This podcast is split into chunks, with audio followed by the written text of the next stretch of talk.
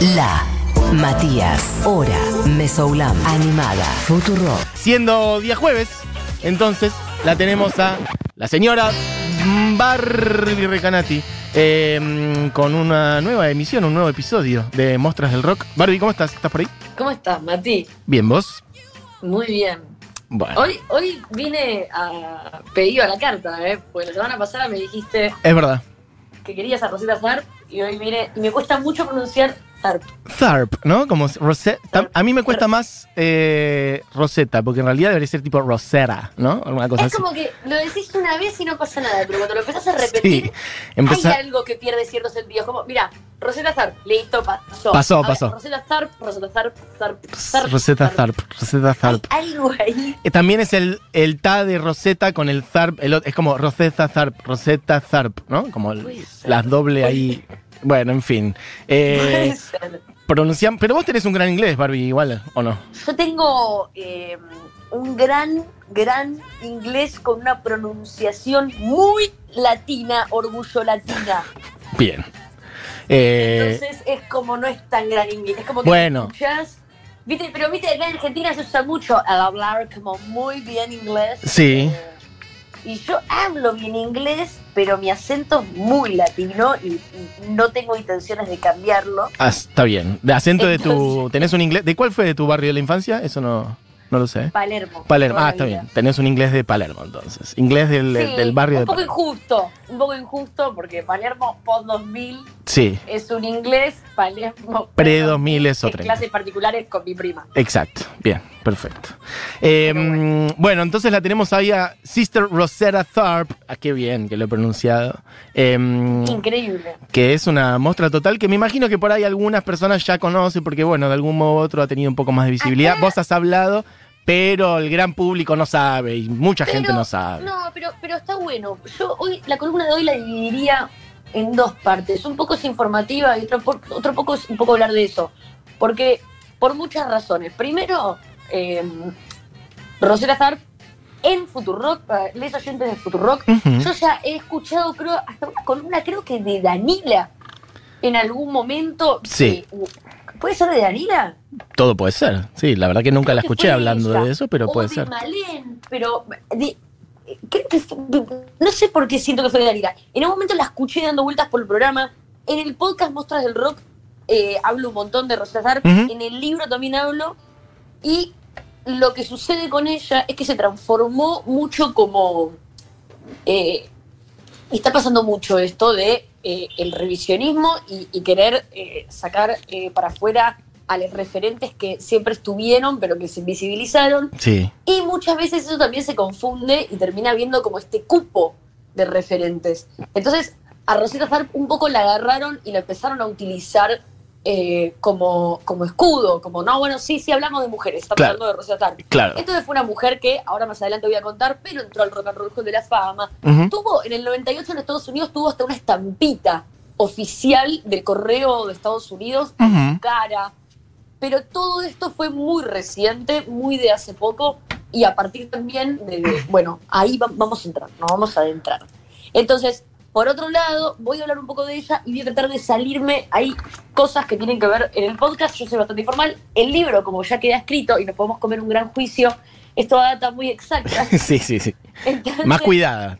Sí, entonces hay, hay alguna información que traigo acá que eh, como Rosetta nació en 1915, Sí, hay muy boca en boca, eh, incomprobable, sí. pero que ha quedado en los libros y traigo algunas cosas que eh, no necesariamente han sido certificadas por la familia de Rosetta Tharp o su biógrafo, pero se puede elegir creer o no. Sí, elegimos creer. Ahí va. Rosetta Nubin, así nació, Ujú. 1915. Sí. 1915, Mati. Sí, sí, sí, no. Un... Ah, Básicamente hace 105 años, hace más de 100 años. Básicamente hace 105 Hace más de un siglo. O sea, un siglo atrás Rosetta ya existía, tenía 5 años. Hace 105 años. Y yo, esta historia, hay mi historia, mi historia favorita de todas las muestras. Algún día la voy a traer. Ya la he hablado un montón, pero la voy a volver a traer. Que ¿Cuál? es la de Mami Smith. Sí. Ocurre 5 años después del nacimiento de Rosetta. Entonces, acá estamos hablando de Rosetta naciendo, 1915, ¿se impresionan? En 1920 ya estaba sucediendo algo muy importante. Pero eso lo vamos a dejar otro día. Bien. En 1915, Arkansas, Rosetta Nubin nace en una plantación de algodones, que era el lugar donde la familia laburaba, eh, y se dedicaban bastante a predicar y a salir de gira con la iglesia por el país. Sí. Eh, sea, ahí nos damos una idea, Rosetta era afrodescendiente, afroestadounidense, de una familia que laburaba de las tierras, eh, creyentes y predicadores. El padre era predicador y la madre era música en las iglesias. Y ella salía de gira eh, por todo el país con, con- con esta congregación. Algo que es muy común de- del, del peso de la música en. Bueno, sí, en, en comunidades eh, afroamericanas, el gospel, ¿no? Toda esa data de cantar en las iglesias, que es algo que para otras comunidades no es tan común. Y fue el origen de muchos músicos en Estados Unidos, muchas músicas y El músicos. detalle, el detalle que estoy contando lo, lo estoy resaltando y le estoy dando un espacio por esa razón. Porque en realidad no es que fue el origen de muchos, sino que eh, fue el origen bastante de todo. Porque vos tenés, eh, hablando de el, el último siglo, los últimos dos siglos, porque ya irse más atrás eh, amerita otra investigación más profunda. Pero si hablamos del último siglo, siglo y medio, vos tenés la música eh, europea y clásica y de la posguerra y de la preguerra que eh, empieza a emigrar a, a Estados Unidos, que se empieza a mezclar con todo esto que sucedía eh, en, en- en esto, en las iglesias y en las tierras que se trabajaban, 100% eh, afroestadounidenses y afrodescendientes. No es que había eh, de repente un Elvis. Eso sucedió muchos años después. Sí. En este momento era algo muy de, de- como de, de, eh, de- como algo muy tradicional eh, y sociocultural, que no tenía que ver con entretenimiento, sino que tenía que ver con una forma de vida. No se mezclaba. Y llevó muchos años que se llegue a mezclar. Porque de hecho, tanto Elvis como Janis y varios personajes, en el caso, bueno, Janis Joplin tiene un caso re particular, que es que ella, a diferencia de Elvis, a diferencia de Wanda Jackson, Janis Martin y de un montón de personajes musicales que, que, se, que, que era como una apropiación cultural muy eh, explícita, ¿no? Porque estaban haciendo algo que estaba ya funcionando y lo hacían ellos en, en su paquete. Janis eh, tuvo como muchos problemas en su infancia porque todo su entorno siempre eh, era afroestadounidenses, ya sea fuera del colegio, en los bares, sus parejas, sus músicas. Es como que ella estaba muy rodeada y toda la música que escuchaba tenía que ver con los lugares que ella caminaba y la gente con la que se rodeaba. Y le generaba problemas porque en los años 60 seguía estando todo mal. Y acá estamos hablando de 1920. O sea que más 40 años antes. Es como que es muy heavy en Es Estados otro Unidos mundo. esa historia para la música. Es, es todo. La cuestión es que Rosetta Tharpe se transforma en una especie de estrella en las iglesias y la empiezan a llamar la niña prodigio de Dios. Es como que tiene una voz espectacular, la empiezan a llevar por todos los estados y se hace bastante como famosa en este nicho. Bien. Se mudan a Chicago y ahí es donde sucede algo que de nuevo, eh, para, para los historiadores de la música, no hay registro previo a esto que voy a contar A ver. que es lo siguiente.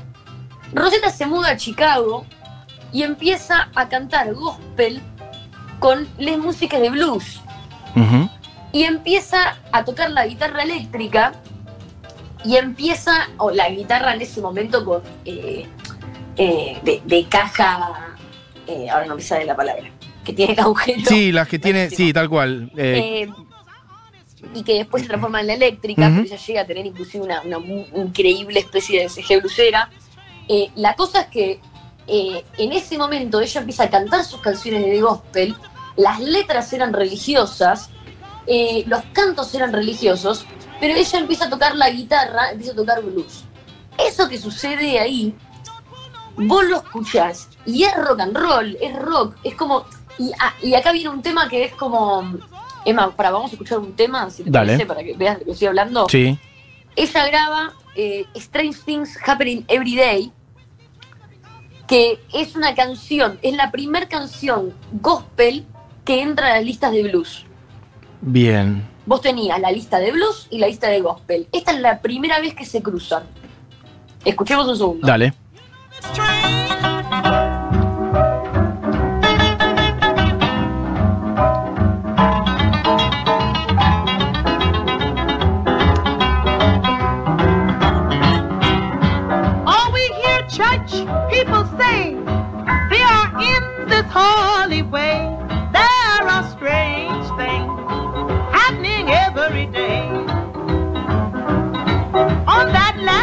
Judgment day, when they drive them all away. Bueno, mira, no te la quiero cortar, pero Sí. escucha ahora. Mira lo que viene ahora. A ver. Every day. Every day. Every day. Bueno, Sí, el juego hay de. algo, hay algo que es muy, eh, es muy común eh, en la música, que es hablar de los shapes, hablar de, de los estándares. Ujú. Y hay una realidad que una cosa es cuando vos hablas eh, de música clásica o música, cier- ciertas músicas académicas que fueron escritas, que tienen papeles, que toda la música, eh, el rock, viene de un montón de estilos de música que tenían que ver con eh, la esclavitud, que Ujú. tenía que ver eh, con eh, eh, la- las religiones eh, como itinerantes y los viajes itinerantes de las iglesias, que tenía que ver con, con toda una cultura eh, afro eh, muy como muy marcada, Mati, como que no había, ahí no hay tu tía, ¿viste? No se puede discutir mucho con eso, es real que todo salió de ahí. Sí, totalmente. Y no hubo una formación académica previa. Entonces, como no hubo una formación académica previa, acá viene una discusión muy grande que es esos estándares, esos shades, esas cosas que Jimmy Page usó en todas sus canciones junto a Led Zeppelin. Y estaba bien visto porque, ah, es un shade del blues. Es un estándar. Un día que no fue un estándar. Un día que fue la primera vez que se usó y que a todos les pareció bien volver a usarlo y generar un estilo de eso Sí. no hay registros previos a Sister Rosetta Hart eh, de un montón de sonidos, un montón de shades, e inclusive esta parte, algunos dicen que sí, otros dicen que no, se dice que fue la primera persona en usar una distorsión. Sí. Entonces, son demasiadas las cosas que sucedieron eh, eh, y que ponele que vamos a discutir. De hecho, mira, hoy, perdón, hoy estoy caminando eh, por, por un living con Sí. el celular en la mano, porque es un tema que me apasiona mucho. Sí. Hay un músico que se llama Robert Johnson. Sí. Es un bluesero Ujú. que murió al toque, murió a los 27 años, grabó 29 canciones en menos de un año y ese es todo el registro que hay. El que dicen Vos que hizo la- un pacto con el diablo, supuestamente. Bueno, ahí tenés. Sí. Hay películas sobre él, hay libros sobre él, hay Sí. documentales sobre él, y si vos vas a la casa de cualquier melómano, Sí. medio, pelo, Sí.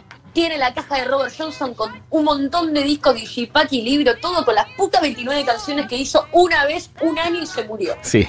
El mito alrededor de Robert Johnson, Sí. que prácticamente inventó el blues, es gigante. Sí, sí, tal bueno, cual. la canción que vamos a escuchar ahora, Rock Me, sale el mismo año que todas las 29 canciones de Robert Johnson. Rock Me. Creo que es la primera vez que está la palabra rock en alguna canción. Un Si querés, montón. Sí, claro. Now, won't you hear me swinging? Hear the words that I'm singing. Much my soul with water from on high. While the world of love is around me, evil thoughts do by. Bueno, las guitarras que escuchamos son guitarras tocadas por Rosetta, eh, las voces, todo. ¿Qué pasa? Y estas son las cosas que yo no cuento ni en el podcast ni en el libro, porque también son voces dicen, voces no. Sí. Rosetta se casó, bueno, Rosetta se casó tres veces. Sí, varias veces. En una de esas veces que se casa, hace un casamiento, y esto para que te des una idea lo, lo grande que fue. Y esto es lo que más bronca me da. A ver. ¡Ah! ¡Ah! ¿Qué? Me estoy dando cuenta lo bronca que me da. Acabo de decirte lo de Robert Johnson. A Robert Johnson dos personas lo vieron en vivo. Grabó 29 canciones en no sé cuántos días. Sí. ¡Pum! Robert Johnson, película, Hollywood, mito, libro, digipack. No hay un músico que no te diga así, acá está. Sí, Robert Johnson, tal Robert. Johnson, Robert Johnson, Robert Johnson. Rosetta Tharpe se casó en un estadio con 25.000 personas y de eso hizo un disco en vivo. Sí. Rosetta Tharpe giraba por Estados Unidos y a donde iba llenaba estadios. Ujú. Estadios, Matías. Sí, sí, sí, mucho más. ¿Por qué? ¿Por qué no hay una caja digital de resulta darme toda la casa de los melómanos? Bueno, hay Se que- Para el culo las grabaciones de Robert para el Sí, culo. tal se cual. No, No. vamos a mentir. Aparte el mito ese, supuestamente el mito era que Robert Johnson era muy, muy malo y que se fue un día al medio del campo, no sé dónde mierda, hizo Tuvieron un, que inventar un mito. hizo un pacto con el diablo, volvió, grabó un montón de canciones y se murió al toque, ¿no? Como que Tuvieron que inventar hay un mito. cuentito y sí, no, bueno. Tuvieron que inventar un mito para lucrar con esas 29 canciones. Yo no necesito un mito con Rosetta. Tenés YouTube lleno de videos. Está lleno de videos, eso es lo que te iba a decir. Hay videos Ella hermosos. es Una diosa.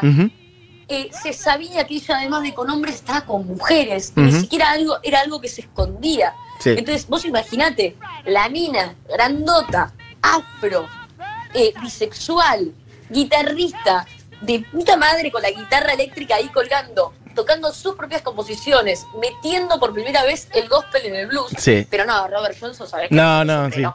Lo que pasa en los que 40 sí. en los 40 ella arma eh, una gira enorme. Hay, eh, uy, hay una, hay, bueno, hay una mina que se llama Mary Knight, que era la corista de la otra artista que un día te voy a contar, no te voy a contar ahora, muy rápido, voy a hacer un Ok. récord, 30 segundos y te hago la historia. Perfecto. Eh, una cantante que fue una cantante de gospel que acompañaba siempre a Martin Luther King y Martin Luther King hizo su discurso I Have a Dream Sí. y cuando hizo su discurso I Have a Dream, eh, cantante estaba ahí, la miró, lo miró a él y le dijo, Martín, ¿te acordás de el sueño que tuviste? Sí. Y él tenía un discurso armado donde todo lo que iba a decir era completamente distinto. No, bueno, señor. Y en ese momento la mira, se ceba, porque ella estaba con ellos, estaba con él Sí. en Detroit unos meses antes cuando él hizo un discurso similar, corre sus ojos al costado y dice, I have a dream. Le dijo. Esa cantante Sí. es Mahalia Jackson. Espectacular. Mahalia Jackson no tenías el discurso de dream. Y no tenías El esa punto- frase y no pasaba nada. Nada. Ok. El punto es que Mary Knight, Mary Knight era la eh, corista. Sí. Aparentemente, Rosetta Tharpe se enamora de Mary Knight y le dice, no seas Uy, mala corista, sé mi par. Se la lleva de gira y uno de los gestos que tiene ella, que no se repite la música nunca, Sí. es que la pone a Mary Knight totalmente a la par de ella. No la pone ni de corista, ni de nada. Como somos las dos buenas, vamos las dos a la par. Grabaron varias cosas, hay un montón de registros, Spotify está lleno. Se dice que eran pareja. Bien. Eh, el punto es que, bueno, nada, no lo puedo comprobar, pero se dice sí en, en muchos lugares que ellos eran pareja. Está bien, se dice. Perfecto. Sí. Por otro lado, y con esto trato de hacerlo rápido, perdón, es que me No pasa hablar nada. Zahar Porque, porque me cuesta No, es lo más. lo que significa. Sí, claro. El punto es que eh, esto lo dije en el podcast y lo digo en el libro porque me divierte mucho, que es eh, el esquema este del rock and roll fue después emulado Sí. por Elvis, Little Richard, Chuck Berry. Sí. que cuando ella saca estas canciones, sobre todo Rock Me, que Ujú. el concepto de rock, bueno, tenían 3, 6 y 12 años. Sí. ¿Entendemos? Sí, sí, pequeño. Elvis, Little Richard y Chuck Berry. Lejos, Sí, ¿eh? sí, sí, Muy sí. lejos. Y, y Chuck Berry llegó a decir que su propia carrera era una larga personificación de Rosetta Tharpe. Es que, mira, te, te tiro un. por ahí lo sabes, pero hay un dato que es bárbaro. Que igual también son datos, son datos como estos, algunos de los que estamos diciendo que por ahí no son tan fáciles de comprobar. Pero bueno, eh, Little Richard, que se murió este año. Que lo cuento en el podcast. Hace unos meses. Yo te pido que mínimamente escuches el podcast, Matías. ¿Qué cosa? Pero, ¿sabés lo que voy a decir? Ok, no lo escuché, pero ah, por ahí no me lo acuerdo. Little Richard se dedica a la música. Exacto. porque En un show. Cuéntelo, cuéntelo, cuéntelo. Eso, eso eh, sí, sí, sí, es una de las historias del mundo del podcast.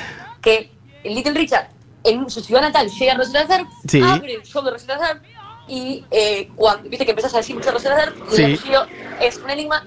eh, Y ella queda tan flasheada con el show de Little Richard, Sí. adolescente, que va y le paga. Y Exactamente. cuando él cobra, Sí, se da cuenta que se dice, ah, bueno, me voy a dedicar a la música. Exactamente. Como que sin el gesto ese de Rosetta Tharpe, que él ya era fan de ella, no, no, hubiera no hubiera existido Little es- Richard. No me acordaba que lo contabas en el podcast, pero sí, tal cual, eso. No, no hubiera existido Johnny Little Cash- Richard si no fuera por ella. Totalmente. Johnny Cash, 2000 y pico, antes de morir, creo que 2002, eh, en el Rock and Roll Hall de la Fama Sí. ah, da un discurso donde dice, yo, tipo, mi cantante favorita, mi, una de mis eh, referentes, Rosetta Tharpe. Bien. Jack Berry ya había dicho esto un par de años antes, en el 98, eh, Estados Unidos saca la estampita de Rosetta Tharpe. Así que en el 2017, Sí. 20 años después igual, se lleva su tiempo, eh, el Rock Hall de la Fama la incluye. Y sale eh, también un musical sobre esa Shout Sister Shout. Ah, mira, lo voy a buscar, no lo he visto. ¿Está bueno? Hay un musical, mira, no la representa, o sea, es como que hay tanto para contar de ella que si te enfocas en lo personal, descuidas lo musical, y si te enfocas en lo musical, descuidas lo personal, y en el musical, como ella tiene que tocar la guitarra, Sí. ser todo como de música de fondo y la mímica se pierde. Pero bueno, la cosa es que se la empezó a reivindicar mucho. Bien. Y acá me parece que está lo importante. Es muy importante reivindicar, pero también es muy importante que empezara a pasar para los costados, porque son un montón y eh, empezamos a caer en esta de que muchos espacios y muchos lugares quieren empezar a agarrar a estos referentes para ponerlos como único referente, para empezar a tachar. La realidad es que ella llenaba estadios, es que todos los músicos de rock and roll que conocemos fueron inspirados por ella, es que no hay registro previo a ella de un montón de cosas, que sí hay registro posterior en toda la historia de la música, o sea, eh, te metes en el culo a Led Zeppelin si le sacas a, a Rosetta Sí, sí. entonces, eh, su importancia no tiene que ver con, bueno, vamos a buscar referentes. Es un nivel de invisibilización absurda el de Tharpe. Ujú. Es enorme. Muchas de las mujeres de las cuales a veces, a veces hablamos tienen que ver como, bueno, inspiraron a fulano que después fue famoso, o sin ella no hubiera habido este movimiento. En el caso de ella, no fue que pasó algo y en ese momento la pasó mal y hoy le fue bárbaro. Sí, sí, Fue claro. famosa. De hecho, de hecho se murió de diabetes. A ella ya le habían amputado una pierna a los cincuenta y pico. Se muere de diabetes saliendo del estudio de grabación. Ella se muere grabando. Mira. Ella en ningún, o sea, está bien que en los años 40 fue su boom, pero en ningún momento fue que Sí, sí, no, eh, no es que largó su carrera ni nada. De hecho, sí, siguió No. tocando aún con una pierna menos, siguió haciendo su con vida. una pierna menos, Sí, con sí, los sí, discográficos, con los estadios llenos, ya en los 60 fue Europa como un boom y siempre le fue muy bien. Entonces es totalmente ridículo, absurdo y, y realmente yo llego a un punto donde decís, acá como un revisionismo enorme necesitamos, Sí. ¿Por qué sigo viendo la caja de mierda de Robert Johnson y nunca un disco de Tharpe que hay un millón editados y que claramente, eh, nada, sin ella no existimos y no hubo que inventarle ningún mito alrededor. Bueno, pero acá lo estás haciendo. Acá estás haciendo el revisionismo histórico que hacía falta y, mm, bueno, no sé, por ahí alguno de la industria discográfica se avió ahora y empieza a hacer plata con eso. Pero bueno, por lo pronto... Lo están haciendo, lo están haciendo, si metés Spotify, Sí. tenés 30 discos. O sea, los últimos 5 años han editado... Sí, fueron sacando tipo, material, ¿no? Guardado, sí. Sí. hay un montón de material eh, y lamentablemente otra cosa también a mencionar es que a veces vos escuchás a estos artistas y decís que es años 30. ¿Por qué se escucha así? Porque Claro. En la época de los 50 y los 60 vino, aparecieron cuatro eh, rockeros eh, afroestadounidenses que les iba bien Sí. y después realmente eh, se puso muy de moda eh, esta cosa de Buddy Holly, Elvis Presley, Jerry Lewis y estos músicos rubios que se empezaron a dedicar a hacer rock and roll.